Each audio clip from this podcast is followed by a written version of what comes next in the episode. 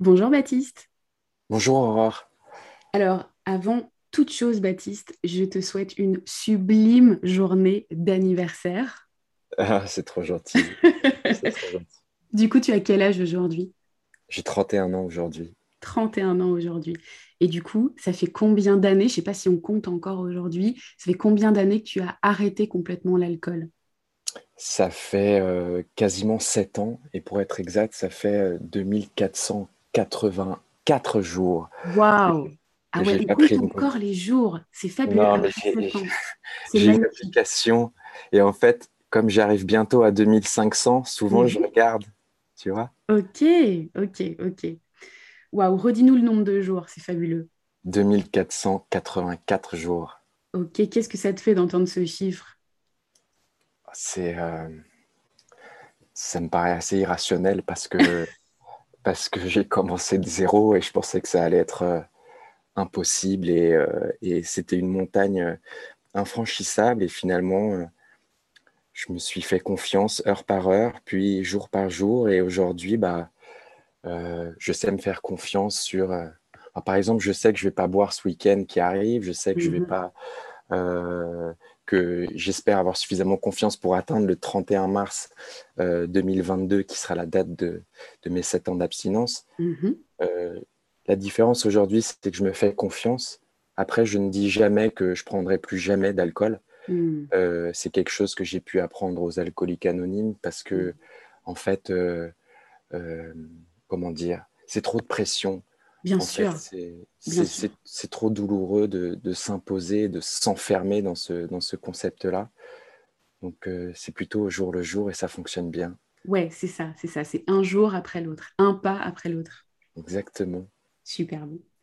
Baptiste, arrête-moi si je me trompe, tu es patient expert en addictologie aujourd'hui. Oui. Tu es également conférencier et tu accompagnes, euh, alors conférencier notamment auprès d'étudiants, et tu accompagnes des personnes qui sont en voie de guérison, c'est-à-dire en voie de sortie de la dépendance à l'alcool. Est-ce que c'est bien ça? Exactement, c'est exactement ça. Euh, je suis patient expert en addictologie depuis euh, environ un an et demi, deux ans. J'ai mhm. été certifié, j'ai suivi une formation délivrée par les hôpitaux de Paris qui me permet aujourd'hui d'accompagner des personnes qui souffrent euh, d'addiction, mhm. euh, mais plus, plus spécifiquement l'alcool, parce que c'est euh, c'est une addiction que je connais, que j'ai vécue dans ma propre chair. Mhm. Donc je suis légitime à, tendre la main auprès de ceux qui, qui ont des problématiques d'alcool dans leur vie. Ok. Ok, Baptiste. Et également, auteur d'un livre qui s'appelle euh, D'avoir trop trinqué, ma vie s'est arrêtée. D'ailleurs, j'adore cette, cette, couverture, euh, cette espèce de, visage un peu brisé, comme une bouteille brisée, euh, que tu as coécrit avec Judith Lossman. Exactement, et je ne sais pas pourquoi il y a les larmes qui me montent tout de suite là. je t'avais prévenu qu'on pleurait dans mon podcast. bah, j'avais pas prévu si tôt. Euh, mais c'est, euh, je pense que c'est parce que c'est mon anniversaire aujourd'hui et que, et que je me souviens de, de, enfin, je, ouais, je me souviens de, de ce parcours du combattant euh, qui est devenu, enfin, qui m'a apporté davantage de liberté dans ma vie. Et c'est vrai qu'aujourd'hui, je vis pleinement et je n'ai plus peur de, de fuir des émotions que, que je pensais indésirables. Et en mmh. fait, aujourd'hui, j'accepte le, le, bon et le moins bon, mais de toutes les façons, une mauvaise journée est, bien meilleure qu'une journée en gueule de bois. c'est très euh, beau. C'est très, très ouais. beau. Et donc, oui, en fait, je suis, je suis co-auteur de, de, mon histoire. Et c'est un livre qui m'est tellement cher parce que j'ai fait une formidable rencontre qui, qui, est Judith Lossman, qui est, qui est à la fois écrivain, mais, mais thérapeute aussi. Donc, ce livre a été écrit dans le, dans le cadre d'une littérothérapie, mm-hmm. thérapie par l'écriture. Mm-hmm. Et ce livre est, vraiment le socle, la, fondation de mon abstinence. C'est ce qui me permet de d'être qui je suis, d'exprimer qui je suis aujourd'hui, parce qu'aujourd'hui j'ai les mots, j'ai les mots pour exprimer et, et, accompagner, aider, euh, valoriser, éclairer. Euh, et inspirer. Ça, je te le confirme, vraiment. Je, je pas, c'est pas à moi de le dire. Eh ben moi, je te le dis. je me permets, je me permets de te le dire. Moi, j'ai connu ton travail il y a un an. Et puis, je t'ai vu euh, par la suite, donc l'année dernière, pardon, euh, dans l'émission Ça commence euh, aujourd'hui, où tu racontais justement à Faustine ton histoire, ton parcours, ou en tout cas des bribes de, ce parcours. Et c'était tellement intense. Je me suis dit, ça, ça, fait à peu près un an que je me dis, il faut que je parle avec Baptiste et surtout, il faut qu'il raconte son histoire au micro de Mangeuse Libre parce que euh, je, veux qu'on puisse faire le rapprochement entre ce qu'on peut vivre quand on est dépendant à l'alcool, quand on est alcoolodépendant, et ce qu'on peut vivre quand on est euh, dépendant euh, à la suralimentation, quand on est dépendant à, la bouffe. C'est ce que j'ai traversé à titre personnel, c'est ce que traversent la plupart des personnes qui, suivent ce podcast et que j'accompagne moi aussi aujourd'hui. Alors, je ne suis pas patient expert certifié, mais ce terme m'a beaucoup parlé parce que c'est c'est aussi pour ça que j'accompagne aujourd'hui. Pour reprendre ton expression, c'est parce que dans ma chair, j'ai vécu ce, le fait d'être en proie euh, euh, à, une dépendance. Et bien sûr, il y a, de grandes similitudes. Bah, déjà, les deux sont des addictions orales entre l'addiction à la nourriture et l'addiction à l'alcool. Et puis, par exemple, on va autant on va retrouver euh, les, groupes des alcooliques anonymes, autant on va également retrouver, euh, même si le fonctionnement est un petit peu différent, les outre-mangeurs anonymes qui sont grandement inspirés des alcooliques anonymes, etc. etc. Donc, je voulais, au travers de cette émission, justement, échanger avec toi sur ce que tu as traversé et pouvoir, euh, au travers de ça, inspirer les personnes qui nous écoutent, qu'elles aient un sujet avec l'alcool, ce qui est le cas de beaucoup des personnes que j'accompagne aussi, ou pas. Alors, Baptiste, toi, tu as arrêté l'alcool en 2015, à peu près. C'est ce, que tu, c'est ce que tu nous disais.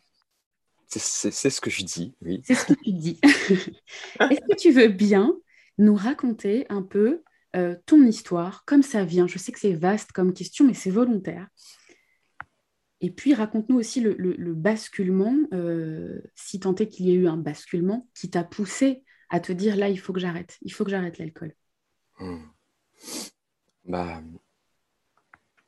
j'aime bien partir de, mon enfance parce que quand on, quand, quand j'ai fait ma propre analyse euh, en thérapie, il fallait que, je trouve les raisons, les raisons du, pourquoi. Moi, je suis quelqu'un qui, adore comprendre, qui veut fouiller et, et, me déchaîner en fait de ce qui me, de ce qui me maintient dans, dans, de, dans des mécaniques autodestructrices. Mmh euh, moi, j'ai grandi à Londres dans un contexte euh, hyper heureux avec des parents présents, avec euh, un système éducatif qui me correspondait très bien parce qu'il mettait en, valeur l'individu.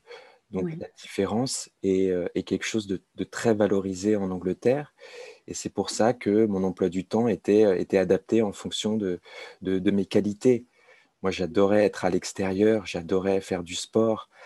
J'étais quelqu'un de très exubérant et de très, très souriant. Mmh euh, j'ai des souvenirs tellement beaux là-bas. Et, ensuite, en fait, ma maman a voulu qu'on ait une éducation aussi à la française. Donc, pour la sixième, on est rentré en France. Mmh et cette, euh, en fait, ça, ça, a créé une énorme rupture euh, de système éducatif où je devais m'asseoir sur une chaise, écouter le professeur, et je me suis senti étouffé. Vraiment, vraiment étouffé. Et je suis quelqu'un de, de pudique, qui, manque de confiance en lui à l'époque, donc je ne prends pas la parole et je m'enferme dans, un silence, mmh. surtout que mon papa était quelqu'un de très exigeant et, était le, la personne euh, qui mettait les règles à la maison, donc euh, euh, je suivais ce qu'il attendait de moi, mais j'osais pas m'affirmer encore et lui dire que peut-être que j'avais d'autres aspirations. Oui, oui.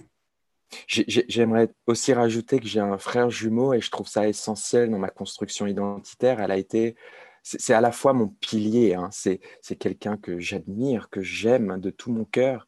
Euh, Comment il s'appelle ton frère jumeau? Il s'appelle Marin. Ok, ben, on lui passe le bonjour à Marin. Ouais. quel beau nom, Marin, quel beau nom. Bah, il faut remercier ma maman et mon papa. Hein. je les remercie. Et, euh, et qu'est-ce que j'allais dire? Oui, bah, non, mais je le vois, je le vois, je le vois encore trois, quatre fois par semaine. Hein. Enfin, encore, je le vois, je le vois trois, quatre fois par semaine. On est super proches, on a besoin d'un de l'autre. Très proche. Et en fait, dans la construction identitaire, je me suis, j'ai remarqué que j'ai grandi avec avec un, binôme. J'ai grandi en, ne connaissant pas mes limites, en ne sachant pas qui je suis, parce que c'est toujours le nous qui qui mmh. euh, qui euh, qui est plus mis en avant que le je. Et c'est quelque chose qui. d'avoir grandi dans une espèce de fusion avec Marin, c'est ça que tu dis? Oui. Et c'était volontaire, mais aussi euh, involontaire, parce que le monde nous voit comme deux. C'est toujours les jumeaux. On va appeler les jumeaux. On va. Euh, c'est toujours les jumeaux. Et il y a beaucoup moins le Baptiste ou, ou Marin. Et en fait, quand j'ai remarqué que c'est sûrement pour ça que je ne que je ne savais pas prendre soin de moi, que savoir dire non à l'alcool, c'était impossible, c'est que, en fait, je ne sais pas prendre soin de moi. Je sais prendre soin de l'autre avant moi parce que j'ai grandi avec un nous. Hmm, euh, donc, donc voilà, ça c'est, ça c'est mon enfance. Il y, a, il, y a, des mal-être qui commencent à venir parce qu'il y a cette pression scolaire, cette, euh, cette sensation de ne pas être à sa place. Et quand j'ai découvert l'alcool vers mes 14-15 ans, ça a été euh, une jouissance en fait. Euh, je, me souviens très bien de cette première prise d'alcool. On était dans la rue entre potes euh, euh, et, un ami me tend une bouteille de rosé et me dit que grâce à ça, je vais passer une très bonne soirée. Mmh mmh et, donc, je dis oui parce que moi, en tant que... En fait, j'ai un désir d'amour et un, et un, besoin de reconnaissance qui était, qui était très élevé. Mmh et, et, je voulais appartenir à ce groupe qui me disait de boire. Oui en plus, on, ado, on a tous ce sentiment de. On a tous envie d'appartenir à un groupe. Hein. Bien sûr, bien sûr. Et d'ailleurs, euh, je me permets de, de, t'interrompre pour faire un, premier parallèle avec, euh, avec la nourriture. C'est que très souvent, euh, alors ça peut arriver beaucoup plus tôt, mais très souvent, les dérives alimentaires, que ce soit dans la restriction ou dans le débordement, arrivent à cette même époque, arrivent à cette adolescence parce que dans l'appartenance, on a besoin de moduler son corps de manière à ce qu'il corresponde au groupe auquel on veut appartenir. Ah bah c'est si juste, c'est si bien dit. Mais c'est vrai que ça me, ça me parle énormément.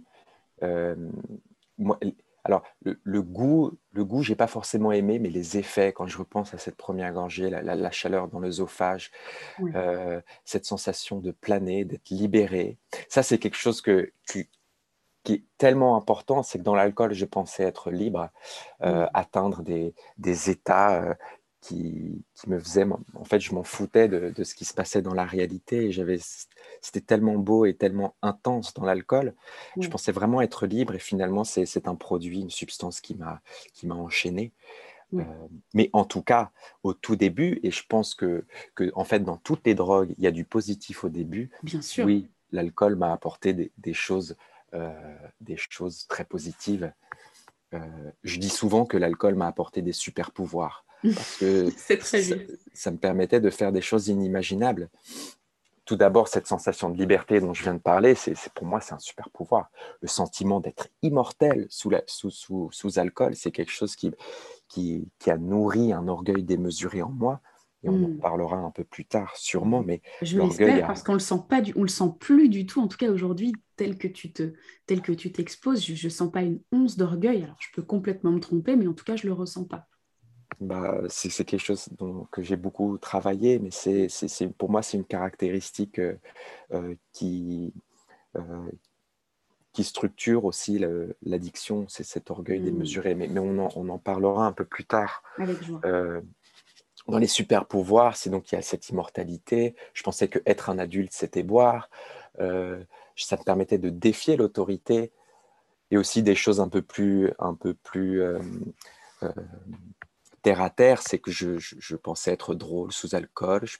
ça me permettait de combler mon manque de confiance en moi, mmh de, cacher mon hypersensibilité dont je n'avais pas encore conscience, mmh euh, et, et, aussi euh, approcher les filles. Je, sous alcool, ça me permettait d'approcher les filles. Et quelque chose que j'aimerais rajouter, c'est que mon cerveau d'addict ritualise énormément les choses. Et que donc, si ma première soirée s'est faite sous alcool, je pensais que j'allais devoir reproduire ce schéma inlassablement. Mmh, je vois tout à fait. Je connais, connais très bien cette boucle, nous aussi. Oui, bah, j'imagine bien. Et donc, en fait, si au tout début, je, suis, je ritualise la soirée, en fait, petit à petit, et j'en parlerai, je ritualise tous les domaines de ma vie et, donc l'alcool commence à prendre de plus en plus de place dans ma vie. Finalement, l'alcool, c'est presque, euh, je ne sais, pas si on, sais pas si on peut le dire comme ça, mais est-ce qu'on est peut dire que c'était presque une, comme une, une, troisième personne dans la fratrie? En tout cas, dans, cette, dans, dans, dans une troisième jumelle? Euh, Alors, c'est sûr que je me suis créé un personnage euh, mhm. sous alcool que, que je nomme dans, dans, le livre le Super Baptiste, mhm. parce qu'il est ce que j'aimerais être mais finalement, il est un peu à l'opposé de ma véritable nature d'hypersensible, de, pudique, de quelqu'un qui a peur du regard de l'autre, quelqu'un de très introverti aussi. Ça, c'est une grande découverte que, que j'ai faite dans l'abstinence, c'est que je, suis, je ne suis pas extraverti. Je pensais, je pensais avoir mille potes, devoir avoir ce, cette notion de performance, d'être toujours présent, de toujours sortir, d'être toujours là et d'avoir mille potes, d'être drôle, etc. Mais en fait, je, en fait, les gens me fatigue et que j'ai besoin de, prendre soin de moi et, de recharger mes piles.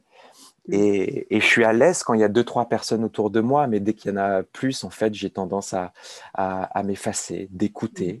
Ça ne veut pas dire que je passe un mauvais moment, hein. je passe un très bon moment, mais je suis, euh, je suis davantage à l'écoute.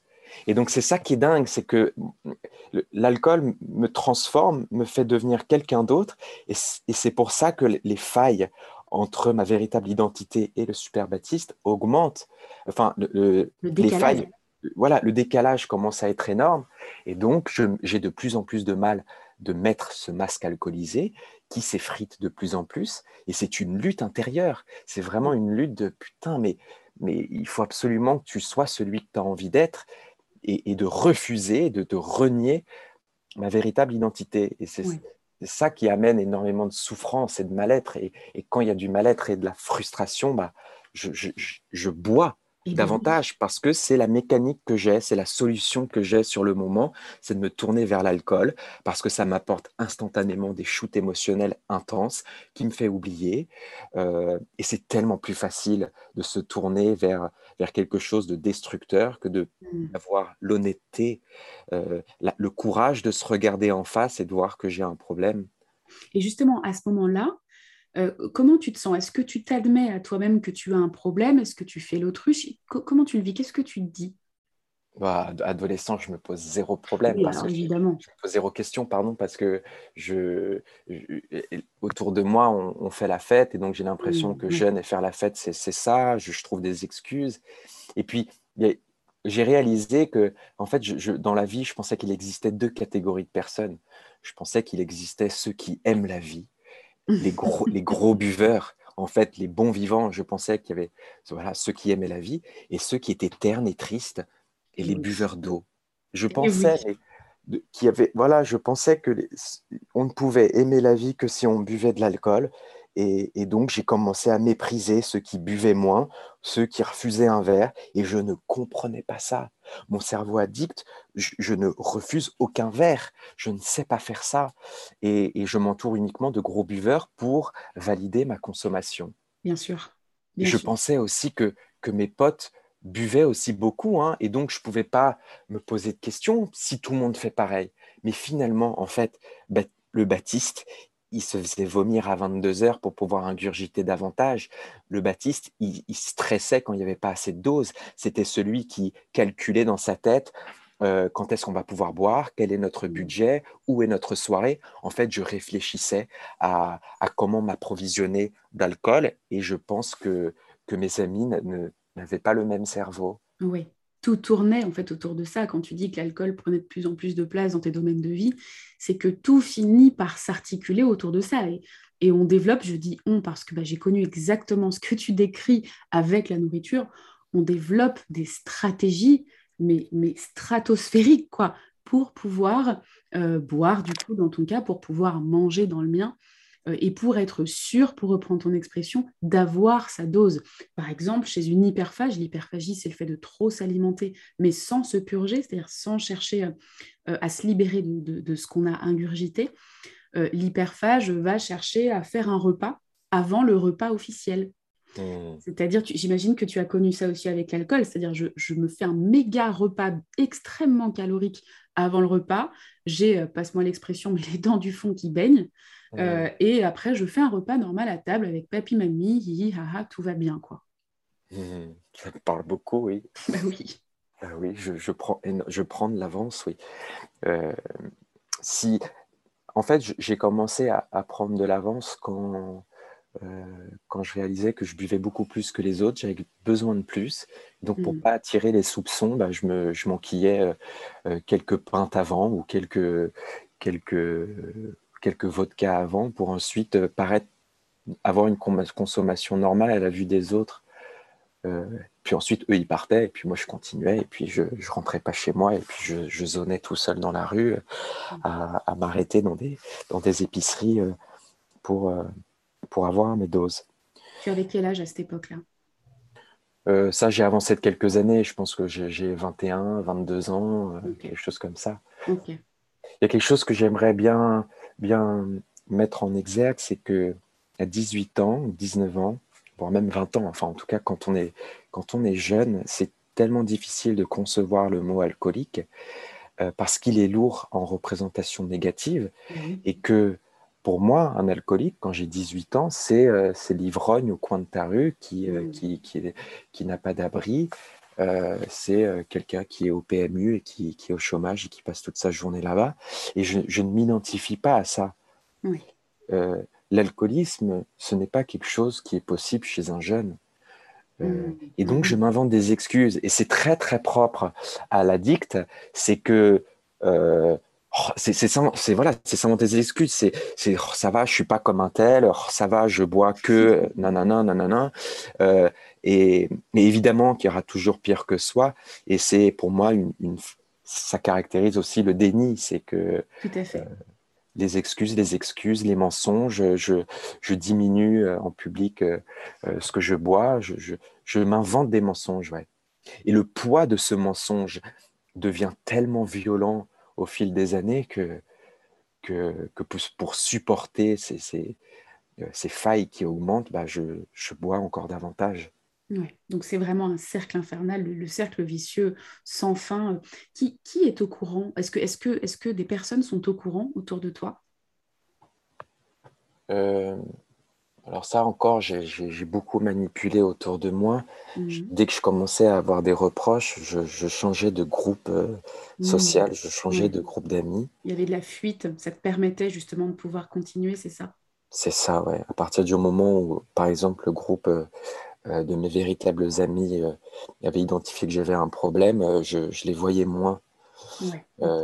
J'allais voir d'autres personnes qui me connaissaient pas suffisamment pour, pour, me, pour se permettre de me dire Baptiste exagère. Mmh.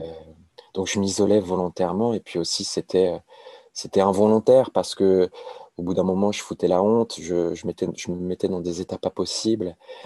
Donc j'étais moins invité. Les gens avaient peur mmh. de moi ça, c'est dingue. Les, gens avaient peur de moi quand j'étais là parce que j'allais, euh, j'allais me mettre dans des états pas possibles. Ils avaient peur de moi quand j'étais pas là parce qu'ils savaient pas où j'étais, que je pouvais me mettre en danger et que euh, typiquement ma maman qui, qui, avait tellement peur quand je rentrais pas à la maison parce que elle savait pas, je pouvais me, euh, me mettre gravement en danger et puis maman faisait tout Paris pour me chercher, pour me retrouver dans des abris de bus, tout seul dans la rue, en train de zoner. Euh, c'était très douloureux pour ma maman. Oui, mais j'imagine, j'imagine. C'est vrai que c'est toujours très douloureux. Alors, euh, en particulier dans le cas de l'alcool, c'est très très douloureux pour l'entourage. C'est douloureux pour soi, bien sûr. Mais quand on est dans l'addiction, il y a cette espèce d'égoïsme inconscient, euh, enfin plus ou moins inconscient, qui veut que finalement tout tourne un peu autour de soi. Et mmh. pour l'entourage, ça peut être très très douloureux. C'est tellement vrai on peut embrayer sur l'orgueil, hein, mais euh, cet orgueil en moi, déjà, j'ai l'impression que je me sentais au-dessus des lois. J'adorais défier l'autorité et, et ça a été, je pense, un peu lié à ma gémellité, c'est que j'ai envie d'exister pour qui je suis. Et si tu me demandes de rentrer dans le moule, d'obéir à certaines règles, certaines normes, j'ai l'impression de, du coup, ressembler à l'autre. Et mon, combat, c'est d'être, euh, euh, c'est de m'affirmer tel que je suis, de m'extraire de cette gémellité qui m'a, qui m'a, qui a été euh, un superbe cadeau, mais sur certains traits, ça a été un cadeau empoisonné. Oui, ben oui. Donc, en fait, voilà, peut-être c'est ma réponse que je donne quand, quand j'essaie d'expliquer euh, ce, côté, je suis au-dessus de tout. Et je me suis senti au-dessus de l'alcool. Moi, Baptiste, je serais le seul qui serait plus fort que l'alcool. Je serais le seul qui va pouvoir enchaîner toutes les soirées. Je serais le seul qui va pouvoir mélanger les antidépresseurs, les anxiolytiques, les somnifères avec de l'alcool. Mhm. Moi, ça va me rien me faire. Et c'était que du mensonge. Je m'empêchais de me regarder dans une glace euh, et de m'avouer que, que j'étais dépendant à l'alcool. Donc c'est pour ça que j'estime que, que dans l'addiction, il y a, y a, une part d'orgueil qui est, qui est énorme. En tout cas, dans, dans, dans mes expériences, c'est le cas. Ben, c'est vrai qu'en t'écoutant parler, moi, je me suis beaucoup reconnue à mon tour. et puis, ça va bientôt être à mon tour de verser ma petite larmichette, moi aussi. Euh, je me suis beaucoup reconnue parce que, et j'imagine que les, femmes et, les hommes qui nous écouteront se reconnaîtront aussi, pour ceux qui souffrent de, dépendance ou de sentiment de dépendance à la nourriture, parce que la nourriture nous permet aussi d'être des, euh, Superman et des Wonder Woman. Euh, par exemple, on va avoir tendance à être ceux qui gèrent tout, à être ceux pour qui tout va toujours bien, nous, on ne souffre pas, ou alors surtout, on ne le montre pas. Et manger nous permet ça. Et on, mange souvent, euh, lorsqu'on est hyperphage, pour faire le poids. On prend du poids pour faire le poids. Et faire le poids, avoir suffisamment de poids dans la symbolique, ça nous permet de tout affronter. Et on est euh, des, des, Superman, des Wonder Woman et de véritables survivors, quoi. Les choses ne peuvent pas nous toucher. Et d'ailleurs, pour, revenir sur le, sujet de la prise de poids, le fait en plus de prendre du poids, de prendre en, largeur, dans la symbolique toujours, nous permet de tenir l'autre à distance. Et tenir l'autre à distance, c'est aussi, c'est pas forcément euh, pour poser nos limites, même si ça nous sert aussi à ça, ça nous sert aussi à nous positionner comme étant euh, pas forcément supérieur, mais en tout cas plus important. Mmh. Donc c'est quelque chose que je constate souvent dans mes accompagnements, c'est quelque chose que j'ai constaté aussi euh, dans ma propre vie. J'ai eu besoin de faire le poids, un petit peu comme la grenouille qui se voulait aussi grosse que le bœuf. C'est un, post que j'ai fait il n'y a pas longtemps sur Instagram. Euh, donc quand tu parles d'orgueil, Baptiste, bien sûr je me reconnais et bien sûr je reconnais aussi euh, les personnes que, je côtoie et que j'accompagne aujourd'hui. Mais c'est si juste. Et puis ce, désir de, de d'avoir le contrôle sur tout qui, moi, m'a épuisé. Et puis, euh, euh, en fait, c'est. Comment expliquer? Je ne sais pas si je vais avoir les termes, mais le, mon manque de confiance en moi, cette mésestime désastreuse, euh, tout en ayant ce désir d'être aimé par tous, m'a a fait que, que j'ai bu et puis, euh, je pensais que dans l'alcool, j'allais avoir une certaine maîtrise des choses, mais je, perdais le, total, le, contrôle total dans l'alcool. Et, j'avais l'impression qu'il me fallait euh, toujours plus, toujours plus. Et, voilà, je perdais le contrôle alors que j'avais ce, désir de contrôle, encore une frustration et un cercle vicieux parce que le manque de contrôle est provoqué par l'alcool, mais j'y retourne parce que, parce que j'en ai besoin et que ça nourrit tous les problèmes. Mais oui, et puis il y a une illusion de contrôler dans l'alcool. Tellement, tellement ça. Mais comment on parvient à passer d'un de, tel décalage avec, entre guillemets, le vrai soi, avec l'essence de soi, à, au fait d'assumer euh, et d'honorer son, euh, sa haute sensibilité, son hypersensibilité? Comment on arrive à passer de l'un à l'autre? J'imagine c'est un long processus. Oui, j'adore, j'adore que tu dises honorer la sensibilité, c'est si beau. Mais c'est, c'est douloureux parce que c'est quelque chose que je refusais. Moi, en tant qu'homme, c'était, euh, c'était inadmissible en fait que, que, je sois, que je sois hypersensible. On m'avait pas éduqué de cette façon-là. Et, euh, et, donc, ça a, été, ça a été douloureux, très douloureux. Avant de, de parler de, ce, de, ces, de, certaines prises de conscience, j'aimerais vraiment rajouter que, que l'alcool m'a énormément menti. Et hmm. que quand j'étais jeune, euh, l'alcool, en fait, m'a promis d'être heureux. Et j'ai terminé dépressif dans l'alcool. L'alcool m'a aussi promis du, du, réconfort quand je souffre. L'alcool, chère bouteille, tu seras toujours là. Tu seras toujours là à mes côtés. Mais en fait, cette bouteille-là m'a apporté de la souffrance. Autre chose, c'est que l'alcool me, me promettait de, me donner des coups de boost, du, courage. Mm. Et au final, j'ai eu peur de tout. Je, n'arrivais plus à sortir de chez moi sans alcool. J'affrontais la vie, euh, affronter la vie sobre, c'était tellement terrorisant. Euh, l'alcool m'a rendu euh, peureux et, déstructuré. Puis au, final, l'alcool m'a aussi promis beaucoup d'amis. En fait, j'ai été sacrément isolé dans l'alcool toutes ces choses-là, ces fausses croyances que je que j'avais dans l'alcool, au final, c'est c'est dans l'abstinence seul que je que j'arrive à me reconstruire. Il y a une phrase de mon d'un de mes médecins qui m'a dit que je ne pouvais faire de progrès thérapeutique uniquement si j'arrêtais l'alcool. Et c'est tellement vrai parce qu'avant j'étais traité, j'étais traité pour dépression dans l'alcool et je mélangeais médicaments et alcool. On pensait que j'étais dépressif. Mais, mais, au final, c'est l'alcool qui, qui, nourrissait la dépression, qui me maintenait dans la dépression, qui m'enchaînait à ça. Et je l'ai très bien vu parce que après trois mois d'abstinence, j'en parle comme un jour de l'illumination. J'ai commencé à ressentir des choses magnifiques sans alcool euh, et je n'étais pas dépressif. Je ne suis pas quelqu'un de dépressif. J'ai eu des phases dépressiogènes à cause de l'alcool, mais en tant qu'individu, je ne suis pas dépressif alors que je pensais l'être.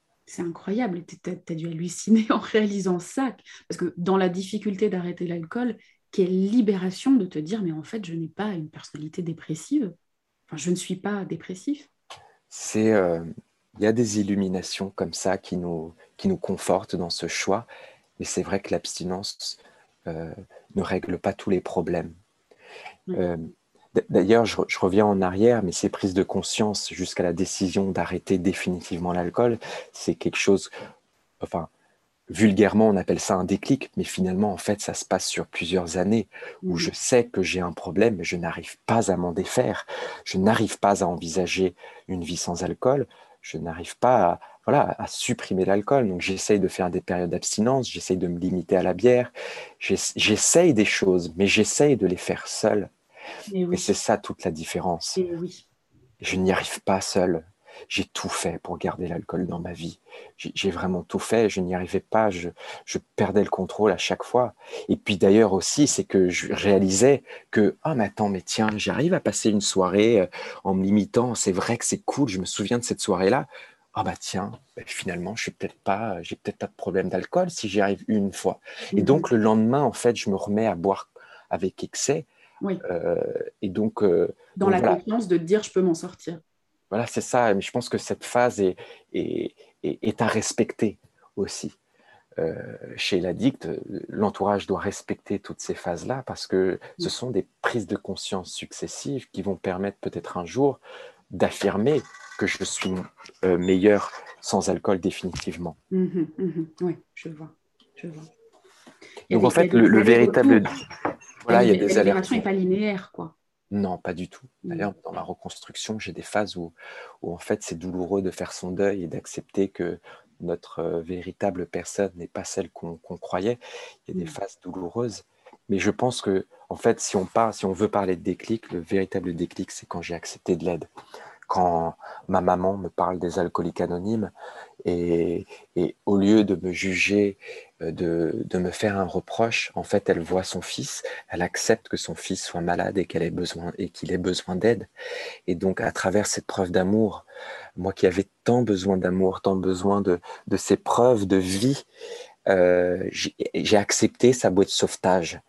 Et, en fait, ça a été une bouée de sauvetage, mais encore fallait-il que, je m'accroche à cette bouée et que j'accepte de l'aide et que je me soigne. Donc c'est pour ça que j'ai commencé à, pousser la porte des alcooliques anonymes, à, aller voir des, addictologues, des psychiatres, etc. Mais à comprendre que finalement, peut-être que ces gens-là savaient des choses et, que, et qui voulaient mon bien Encore une fois, dans cette partie très orgueilleuse que j'avais, je pensais euh, m'en sortir seul et que ceux qui se mêlaient de, de, mes problèmes, en fait, ça ne les regardait pas. Oui, euh, oui et puis le risque aussi, dis-moi pareil si, euh, si ça te parle, mais c'est que c'est d'être démasqué.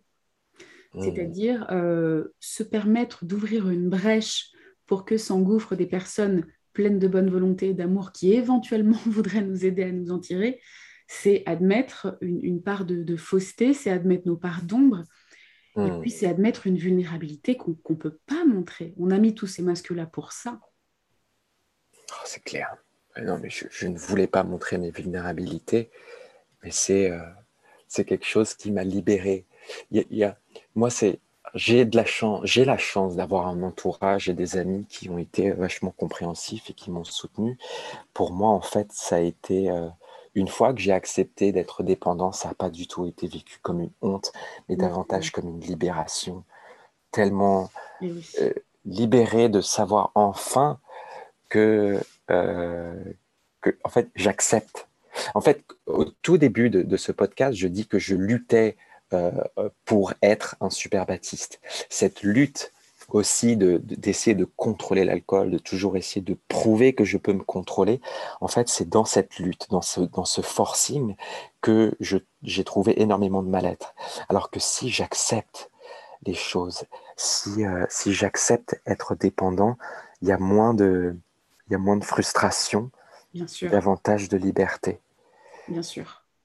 Et le début de quelque chose, le début d'un vrai quelque chose le début d'un vrai quelque chose, mais c'est vrai que je ne, je ne comprenais pas euh, le, je, n'ai pas compris tout d'abord ce que ça signifiait l'abstinence parce que j'ai vécu mes trois premiers mois dans un brouillard total, de, ce que j'appelle une petite mort parce que c'est un deuil total.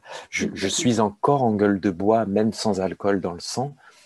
Je, je ne trouve pas sens à ma vie et ça a été des, certains mois euh, douloureux parce que j'étais épuisé, euh, avec sans grande envie de vivre.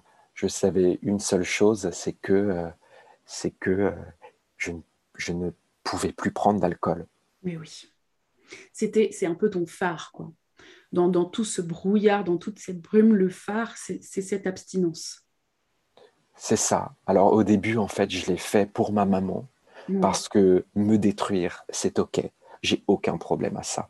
Mmh. D'ailleurs, si un médecin me dit fais gaffe, tu vas avoir des, des, cirrhoses, etc., bah, écoute, je suis très content. Je suis très content de me détruire, donc cet, cet argument ne, ne, va pas du tout me réveiller. Mmh, en revanche, quand je vois que je détruis aussi ma mère à travers ses comportements destructeurs, ça, en fait, je ne le tolère pas. Donc, bon, ça a mis du temps, hein, j'ai quand même bien, euh, bien, euh, bien amoché, entre guillemets, ma maman, émotionnellement. Hein. Mmh mmh euh, mais, mais du coup, en fait, ces premières semaines, ces premiers mois, je les ai faits pour maman. Et ensuite, comme je voyais qu'il y avait certains effets bénéfiques qui s'ajoutaient l'un après l'autre, je, je, me suis approprié ce combat. Et c'est pour ça qu'on peut aussi parler de nouveaux déclics, c'est bah, je, je m'approprie ce combat. Mmh, mmh. Je commence à voir que je dors mieux, que je ne suis pas dépressif, que j'ai l'esprit clair, euh, que j'ai pas la bouche pâteuse et que les aliments ont un nouveau goût. Euh, il y a plein, plein de belles choses.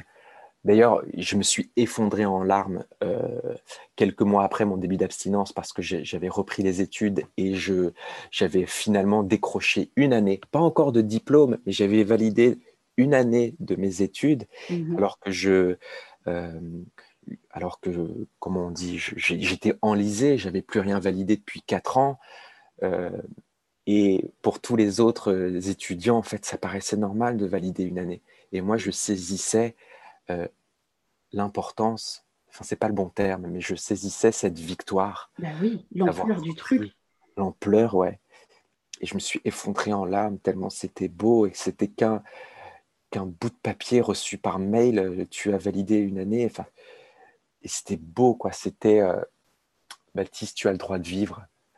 c'était euh, oh, incroyable. Ben oui, mais je, je, comprends tout à fait. Mais c'est fou de passer de cette, de cette propension, voire de cette envie d'autodestruction, à ce retour véritable à la vie. Quoi. Tu reprends ta Bastille.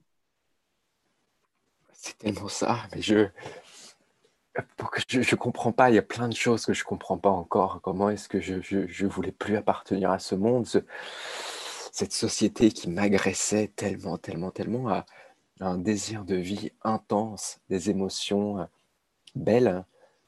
Euh, je n'arrive pas encore à comprendre. Euh, en fait, non, mais finalement, c'est dans l'acceptation aussi. C'est qu'en fait, Baptiste, tu as, tu as ce désir de vie et cette énergie était finalement placée mal placée, elle était contre toi et tu venais enrayer la, ta machine. Alors que si tu places mieux ton énergie vers des choses créatrices, euh, c'est ça qui va te donner de la motivation et, de l'envie de, de croquer la vie à pleines dents. Ben ouais, de vivre, de vivre pleinement, parce que vivre, c'est ton droit de naissance. C'est ton droit de naissance. Tu dois vivre. Euh, je, en cours de podcast, euh, avant d'oublier, je, te remercie mais de, tout mon être et à, mon nom comme au nom des personnes qui, vont nous écouter, qui nous écoutent, euh, pour ce cadeau merveilleux que tu nous fais en nous racontant son histoire. Vraiment, vraiment, Baptiste. Merci. Bah, je t'en prie. Tu sais, la, force, ma force aujourd'hui, c'est que j'ai plus peur de montrer mes vulnérabilités, j'ai plus peur mmh. de montrer ma sensibilité. Ce sont des émotions que qui me font vibrer. Mm. Et c'est, je le dois entièrement à, à, ce livre qui me permet d'avoir les mots, de ne plus avoir peur de mon histoire et, et d'accepter ma réalité. C'est ma réalité personne ne peut, euh, peut venir euh, euh, défier eh oui. ce que j'ai vécu dans ma chair. C'est clair, c'est clair. J'ai plus peur, j'ai plus peur. Bah, amen, franchement. amen. Euh, tu parlais, Baptiste, de, Je voudrais faire un parallèle à nouveau avec la nourriture.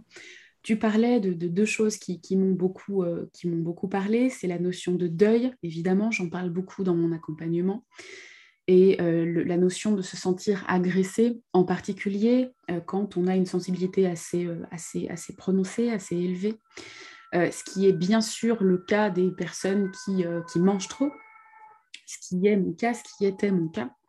Euh, alors, première chose sur le deuil, c'est vrai que quand on se libère de l'emprise alimentaire, on a vraiment le sentiment d'un deuil. Et d'ailleurs, si on, parle un petit peu de cette courbe du deuil qui va du choc au déni en passant par la colère, puis le marchandage, etc., dans la libération des, des compulsions alimentaires, c'est vraiment ça.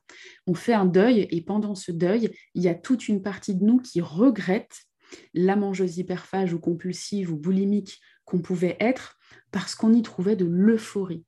Et c'est fou, c'est-à-dire qu'on s'est fait croire pendant tous ces mois, toutes ces semaines, toutes ces années, la plupart du temps toutes ces années, euh, qu'on avait besoin de cette euphorie, d'excès, de, de débordement alimentaire pour s'éclater dans la vie, si je devais le dire très simplement. Euh, et ça rejoint un peu ce que tu disais par rapport à l'alcool. C'est-à-dire, euh, vraiment, on va se retrouver dans des moments en famille ou avec nos amis où, passe-moi l'expression, mais on se fait chier parce qu'on n'est plus dans le débordement alimentaire. Donc, on n'est plus dans cette espèce de fausse intensité qui nous habitait, qui nous éveillait, qui, nous stimulait. Et donc, c'est un véritable deuil que ce retour au vrai soi, ou en tout cas à un soi euh, plus, euh, plus responsable, plus respectueux de soi-même, etc.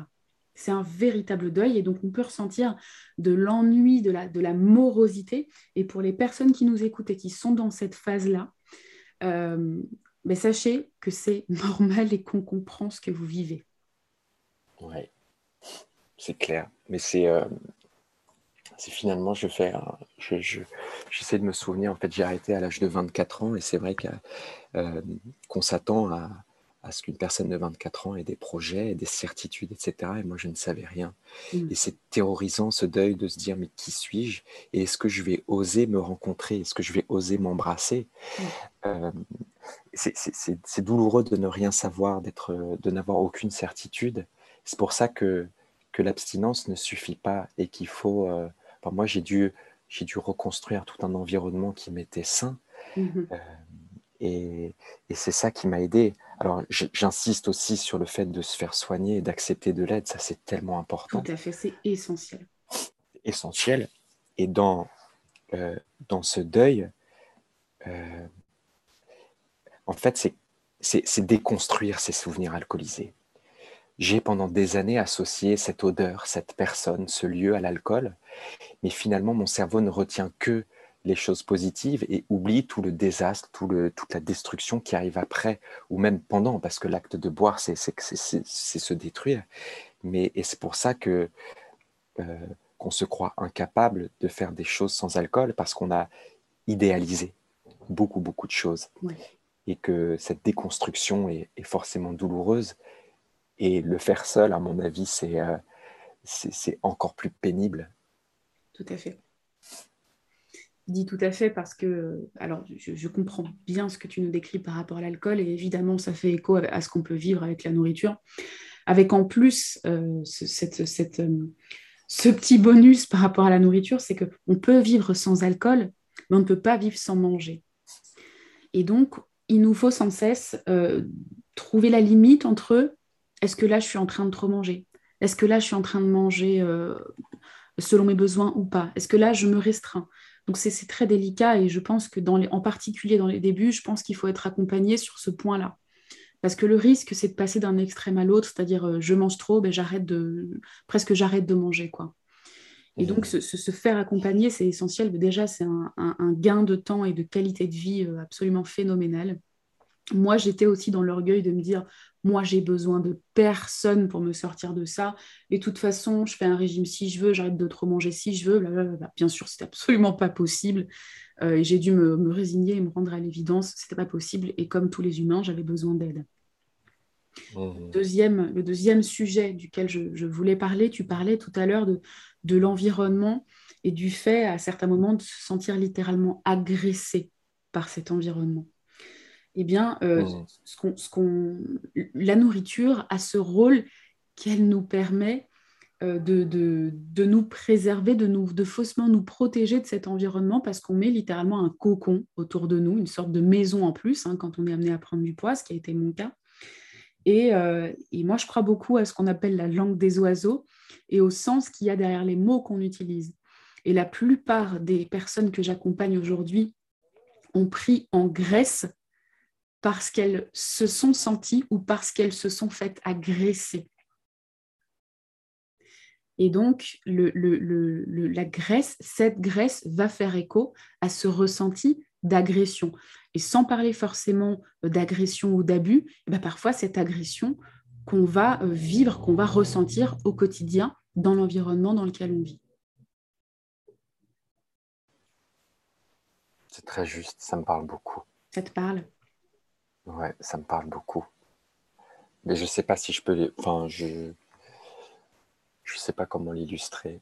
Enfin, s'il y a quelque chose qui me vient en tête, je sors peut-être du sujet, mais en parlant d'environnement sain, de nouvel environnement, c'est que j'ai dû euh, euh, apprendre à m'affirmer en tant que personne et de me rendre compte que tous les choix que j'avais faits avant, c'était pour suivre un chemin tout tracé qui n'était pas le mien. Mmh. Je me suis rendu compte, même dans l'abstinence, et ça, j'arrive à, après deux ans d'abstinence, j'ai reconnu des états de, dépression euh, mortifère, des états que je ne voulais plus connaître. Et c'était le signe que finalement, en fait, l'abstinence ne suffit pas. Il faut aussi euh, se trouver et s'aimer. Et c'est mmh. pour ça que j'ai écouté mon cœur et mes tripes qui me disaient, Baptiste, mais dis des choses. Il faut absolument que, que, tu transmettes ton expérience. C'est ainsi que, que je me suis lancé dans l'écriture et ensuite patient expert, etc. Et c'est depuis que j'ai trouvé sens à ma vie que je m'aime suffisamment pour avoir moins de raisons de me détruire. Et du coup, en fait, pendant les deux premières années d'abstinence, je me rends compte que c'était euh, fragile, que le socle n'était pas, très, euh, pas très bien structuré. Et donc, euh, donc j'invite aussi toutes les personnes qui nous, qui nous écoutent d'avoir le courage de, de se poser des questions sur le sens de leur vie et que c'est peut-être aussi ça qui, qui crée du mal-être et donc des, des, des, mécaniques autodestructrices. Tout à fait. Tout à fait. merci beaucoup de faire passer ce message parce que c'est évidemment euh, l'un des grands sujets dans la libération des compulsions, de l'hyperphagie boulimique et, et, de la boulimie. C'est le sujet de se trouver. Alors, nous aussi, on agit sur le fond et la forme, enfin sur la forme et le fond. La forme, c'est comment concrètement, hein, ça rejoint l'idée d'abstinence dans l'alcool, c'est comment concrètement je désactive les compulsions au quotidien, à chaque repas ou à chaque montée de pulsions alimentaires. Comment je désactive ça pour pouvoir ne pas sombrer dans une prise alimentaire excessive? Ça, c'est la forme. Et puis, comment je choisis mon alimentation aussi pour soutenir ce processus. Comment je me nourris suffisamment physiquement et émotionnellement. Et puis après, le fond, c'est bien sûr partir à la rencontre du, vrai soi, ou plutôt de, l'essence de ce qu'on est dans l'instant. Et ça, c'est vraiment, c'est pour ça que ça nécessite d'être accompagné. Euh, parce, que, euh, bah parce que les compulsions, elles ont, ce sont des messagères, elles ont plein de choses à nous dire. Comme j'imagine, la prise euh, d'alcool excessive a tant de choses à nous dire. Bah, je ne peux pas mieux le dire. Hein. Mais c'est, euh, moi, j'ai tellement d'admiration pour, euh, pour les personnes qui, qui, souffrent de TCA. Euh, mm. Je pourrais pas, je, je, pense que j'ai pas les mots et encore une fois, je, je n'ai pas vécu ça dans ma chair, donc je ne peux pas comprendre. Mais j'ai énormément d'admiration parce que c'est un combat tellement. C'est un grand, grand combat. Donc oui, je, te transmets toute mon admiration. Merci, mais tu sais, l'admiration, elle est, grandement partagée. Hein. Euh, d'ailleurs, je, constate, enfin je ne suis pas la seule à, le constater, mais on va dire on constate aujourd'hui euh, que euh, de nombreuses personnes et de nombreuses femmes en particulier qui, souffrent d'un TCA de suralimentation ont dans, leur famille proche comme un peu plus éloignée, si on, fouille un petit peu dans, dans les aïeux, des personnes qui ont souffert de dépendance euh, alcoolique, si bien qu'évidemment, même si on peut l'identifier mmh. aujourd'hui, on continue d'explorer ce lien un petit peu, euh, comment ça se passe dans le transgénérationnel entre la, dépendance alcoolique et puis ensuite, euh, par vascularité, la dépendance alimentaire. Parce que nous, si tu veux, la dépendance alimentaire, enfin les troubles du comportement alimentaire, c'est pour, euh, inconsciemment pour les femmes que nous sommes, plus socialement acceptable. Et c'est pour ça que plutôt que de sombrer, bien sûr, même si l'alcool touche beaucoup les femmes également, plutôt que de sombrer dans l'alcool, on a trouvé, j'essaye de le dire avec oh. des mots qui conviennent, mais une drogue, entre guillemets, plus socialement acceptable, euh, qui, est le, qui est le sucre ou qui ou qui est le gras, peu importe, en tout cas, qui est la suralimentation. Mais il y a de grands liens euh, génétiques euh, y compris génétique, entre la dépendance à l'alcool et la dépendance euh, aux excès alimentaires. Il y a, aussi d'autres choses chez nous. Je ne sais pas si c'est le, cas avec l'alcool, je crois bien quand même, mais je, vais appeler un chat un chat, mais euh, une grande partie, pour ne pas dire 95 à 98% des personnes que j'accompagne aujourd'hui sont des personnes qui s'abusent parce qu'elles ont été abusées qu'il s'agisse euh, d'abus psychologiques, euh, comme d'abus dans les limites qui ont été bafouées, comme d'abus sexuels, en tout cas toute forme d'abus. Euh, et donc l'abus de, nourriture vient faire écho à des abus déjà vécus. Je ne sais pas vraiment si... Je, connais moins le sujet de, l'alcool, mais j'imagine que la mécanique doit également être un peu, un peu similaire. Si, je, c'est évidemment similaire. Je, moi, je considère que qu'en fait, on peut notre notre individuel, enfin notre notre structure individuelle fait qu'on a un profil sensible ou non aux addictions. Mm-hmm. Ensuite, il y a, y a un environnement favorable. Le, la rencontre avec le produit, bon, la nourriture, c'est encore plus accessible que l'alcool. Euh, et donc, c'est la rencontre avec, avec le produit. Moi, c'était l'alcool. Et puis il y a des drames en fait qui viennent, euh, euh, qui viennent nourrir ce, ce mal-être, créer des cicatrices et, euh, et, notre, notre profil sensible aux addictions va, va venir s'engouffrer dedans, mmh, mmh. venir accentuer le, les, les, traumas et, ouvrir des brèches macabres. donc oui, c'est vrai que j'ai souffert, mais je dirais que que, comment dire, en fait, même, je pense que les drames ont, venu accélérer euh, l'alcoolisme chez moi. D'accord, d'accord. En fait, je, buvais déjà beaucoup, beaucoup avant même que les drames arrivent. Ok, ok. C'est un vrai. Après, en fait, c'est pas. Euh, j'ai connu des, drames violents, mais je pense que j'ai bu parce qu'il y avait un mal-être déjà présent. Hmm, mais il n'y avait pas de. Euh, c'était pas des, des drames, c'était plus subjectif. Je vois tout à fait. Tu vois ce que je veux dire? Tout à fait, tout à fait. C'est vrai que c'est un peu, je le dis avec, mots, mais le, avec mes mots, mais c'est le sujet de un peu de l'œuf ou la poule, quoi. Et, dans ce que je peux explorer aujourd'hui avec les personnes que j'accompagne, comme ce que j'ai pu explorer euh, avec, dans ma propre vie, je me suis toujours un peu posé la question de l'œuf ou la poule, c'est-à-dire y a-t-il ou non un terrain, entre guillemets, un terrain addictif euh, ou pas? Euh, Est-ce le drame qui crée le début des compulsions ou pas? Parce que évidemment, la plupart des, personnes que je suis aujourd'hui ont, vécu des, drames. Et encore une fois, derrière drame, euh, pour moi, il n'y a pas de classement de drame. Hein. c'est comment on l'a, vécu, comment on l'a ressenti dans notre chair. Mais euh, c'est vrai que je me pose toujours la question de savoir s'il y a un terrain particulier euh, dans, notre cas, ou bien si, si ce sont des événements qui... voilà, un enchaînement d'événements qui ont, qui ont créé ces mécanismes. De toute façon, je pense qu'il n'y a, pas de, de feuille de route. En fait, c'est chacun a sa propre relation avec le, produit, la substance, etc. Euh, et c'est pour ça que c'est complexe. C'est qu'il n'y a pas, euh, voilà, il a pas, il a pas vraiment de, guidelines. Euh, c'est chacun a sa relation propre avec le produit et donc la thérapie ou l'accompagnement permet de trouver ce qui est bon pour cette personne-là. Oui, tout à fait. Peut-être qu'il y a certaines personnes qui n'ont vécu aucun drame et qui, qui, qui sont dépendants aussi, d'autres qui, sont, qui ont été provoqués par des drames, d'autres tout ça. Enfin, tout est forcément lié, Mais, euh, on ne peut pas dresser de, de, schéma, en fait. Non, c'est vrai, c'est vrai. J'adorerais, mais on ne peut pas. Euh, tu, dirais, euh, tu dirais, Baptiste, que tu gardes des, des cicatrices, des séquelles de ces années passées avec l'alcool? Euh, waouh Les séquelles, je dirais qu'elles sont. Euh, enfin, j'ai la chance d'avoir, d'avoir physiquement euh, pas de séquelles physiques. Oui. Mon corps s'est régénéré. Ce qui ne veut pas dire que les abus que j'ai eus, que j'ai que j'ai infligés à mon corps, enfin c'est possible que des années après il y ait des problèmes cardiaques, enfin des problèmes, des, enfin j'en sais rien, mais je, touche, je touche du bois, mais physiquement tout va bien. Ouais, c'est le présent.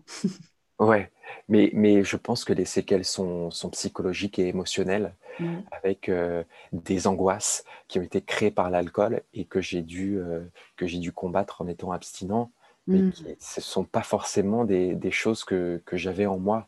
Ce sont vraiment des choses qui ont été créées par l'alcool. D'accord. Euh, mais aujourd'hui, en fait, euh, je, je, vais mieux chaque jour. Je me rends compte, mais même, euh, même, même après six ans d'abstinence, que je vais mieux qu'il y a six mois. Et ça peut que aller toujours de mieux en mieux parce que j'accepte d'être à l'écoute de moi-même, de me recentrer. Je, je, me connais de mieux en mieux, donc je me mets moins dans des situations à risque. Euh, je m'épanouis, je, j'exprime qui je suis et rien de plus libérateur. Donc euh, évidemment que le mot que j'ai en ce moment, c'est la gratitude, mmh. parce que je dois... c'est un mot que je ne connaissais pas, putain, mais c'est, je connaissais pas ce mot, euh, je n'en saisissais pas l'ampleur dans l'alcool, mais je dois tellement tout à mon abstinence. Euh, chaque matin, chaque matin avec mon thé, mais je lève les yeux au ciel et je remercie d'avoir l'esprit clair. Je me souviens de chaque instant et c'est beau, c'est apaisant en fait. Même ma diction, elle peut paraître très apaisante et c'est ce que c'est ce qu'on me dit alors que ah oui, je te le confirme. je te le confirme. En fait, je, ne sais pas pourquoi. Enfin, si, je sais, mais en fait, dans l'alcool, j'étais inconséquent, j'étais euh, extrême, j'étais euh, quelqu'un qui partait dans tous les sens, alors que l'abstinence m'apporte davantage de paix intérieure. Et ça se traduit par mon énergie aujourd'hui, par, par ma voix. Mais j'étais pas comme ça avant. Hmm. Et, c'est ce kiff de l'instant présent, alors que c'est quelque chose que je fuyais, dont j'avais tellement peur. Hmm. cet instant présent que j'apprécie, de vivre des instants privilégiés, en fait, grâce à mon abstinence. Et, je, et, eh bien, je dis merci. Merci. c'est nous qui te disons merci, Baptiste, vraiment. C'est nous qui te disons merci. C'est absolument moi, je suis. Euh, alors, il n'y a, pas la caméra, mais j'ai un sourire jusqu'aux oreilles, qui est mêlé d'yeux brillants aussi. C'est un mix d'émotions comme ça. D'ailleurs, on dit que quand on s'éloigne de, notre addiction, on se rapproche d'autant plus de nos émotions. Euh, c'est pas de moi, je ne sais plus de qui c'est, mais j'aime beaucoup cette, cette phrase. c'est vraiment ça. C'est magnifique. C'est magnifique et, c'est vraiment euh, ce, que tu, ce que tu transmets. Moi, j'entends. Euh, je... Allez, c'est le moment où je te jette des fleurs.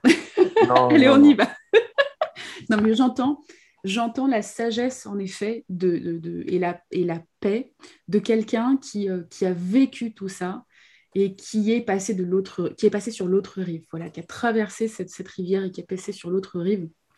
Et franchement, mais quelle dose d'inspiration en ce lundi matin, j'ai pas les mots et je suis juste honorée pour reprendre ce mot que tu aimes bien honorée d'avoir pu, pu faire ce podcast avec toi et d'avoir pu faire cette rencontre le temps de, cette émission.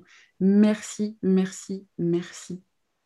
Ça me touche énormément, mais enfin, ça, me touche tellement et, en même temps j'ai envie de dire que, que j'ai un entourage qui est très présent, que j'ai rien pu faire seul et que c'est aussi une histoire de certaines rencontres qui fait que j'en suis là aujourd'hui. Donc, euh, c'est pas que moi tout seul.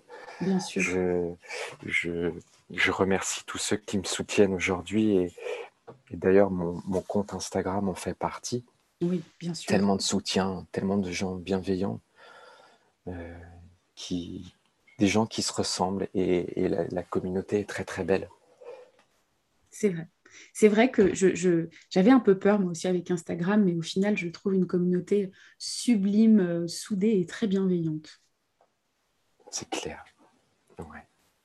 Alors justement, c'est quoi le nom de ton compte Instagram, Baptiste, pour les personnes qui voudraient s'abonner et suivre ce que tu fais aujourd'hui? Alors, il s'appelle Mulier Baptiste. C'est M-U-2-L-I-E-Z Baptiste, tout attaché. Euh, et, c'est vrai qu'en fait, alors l'histoire de ce compte, c'est que je voulais d'abord promouvoir, euh, promouvoir notre livre avec Judith. Mhm. Euh, c'était avant qu'il soit terminé d'essayer de, commencer à en parler.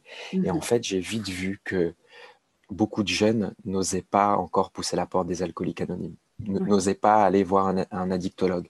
Et que, en tant que patient expert, je pouvais peut-être être ce premier lien vers des soins. Bien sûr. En fait, ce, compte Instagram, c'est du lien. J'ai souffert, j'ai tellement souffert de solitude, de, ne pas savoir qui j'étais, de ne pas savoir où j'allais dans la vie, euh, que j'essaye d'apporter du lien et c'est une phrase de, mon addictologue qui dit que, que l'alcoolisme est une maladie du lien qui se soigne par le lien. oh mon Dieu, ça fait tellement de bien. Ça fait tellement de bien et c'est tellement vrai pour nous aussi, dépendantes ou anciennes dépendantes euh, aux excès alimentaires. Vraiment, merci. Et je voudrais te poser une dernière, euh, une dernière question, Baptiste, si tu le veux bien. C'est euh, même si tu ne sais pas exactement ce que c'est que l'excès alimentaire, tu as connu la dépendance. Qu'est-ce que tu pourrais dire aux personnes aujourd'hui qui nous écoutent et qui se retrouvent vraiment en, euh, proie aux compulsions alimentaires, à l'hyperphagie, à la boulimie Qu'est-ce que tu aurais envie de leur dire? C'est quelque chose qu'on a, qu'on a déjà dit, euh, qu'on a déjà dit, mais je trouve que oser demander de l'aide, c'est vraiment un acte de bravoure et de courage, et que admettre ses faiblesses, c'est vraiment un acte de force. Euh, moi, j'ai été longtemps, j'ai longtemps subi ce, côté de la performance, le perfectionnisme. Et finalement, dans l'abstinence, j'accepte que je ne suis pas une machine, mais un être humain, imparfait, avec des émotions. Et donc, c'est quand j'ai lâché prise sur ce, sur ce perfectionnisme que j'ai pu me rencontrer et petit à petit reconstruire de l'estime de, soi et, de la confiance. Et encore une fois, jamais j'aurais pu le faire seul. Donc, euh, oser demander de l'aide, c'est ce qui m'a sauvé. Extraordinaire. Merci. Merci du fond du cœur pour, euh, pour cette sensibilité que tu partages et qui nous parle tous. Euh, pour te retrouver, Baptiste, donc Mulier Baptiste sur Instagram. ton livre également, je rappelle son titre, D'avoir trop trinqué, ma vie s'est arrêtée avec Judith Lossman, qui est d'ailleurs édité également chez Judith Lossman de mémoire. Ça. Euh, et puis également euh, dans ton émission, euh, ça commence, ça commence aujourd'hui avec les replays France TV ou je pense aussi sur YouTube, puisque je t'avais retrouvé dans l'émission sur YouTube directement. Baptiste, merci à nouveau d'avoir accepté de participer à, ce podcast et de nous raconter ton parcours, ton histoire et ton exploration. Et je vous souhaite à tous et toutes une sublime soirée ou une sublime journée, peu importe de là où vous nous écoutez. Et je vous dis à très bientôt sur mangeuselibre.fr ou sur le compte Instagram de Mangeuse Libre. Baptiste, à nouveau, une très très belle journée d'anniversaire à toi. Merci beaucoup et merci de, pour ce moment hyper intense, Aurore. Et je, je remercie tous ceux qui écouteront ce, ce, podcast qui a été euh, très riche pour moi et, donc formidable rencontre avec Aurore. C'était vachement cool. Super, mais très très riche pour nous aussi. Vraiment, ça va être peut-être l'un des podcasts les plus riches que j'ai fait. Donc merci à nouveau et à très bientôt.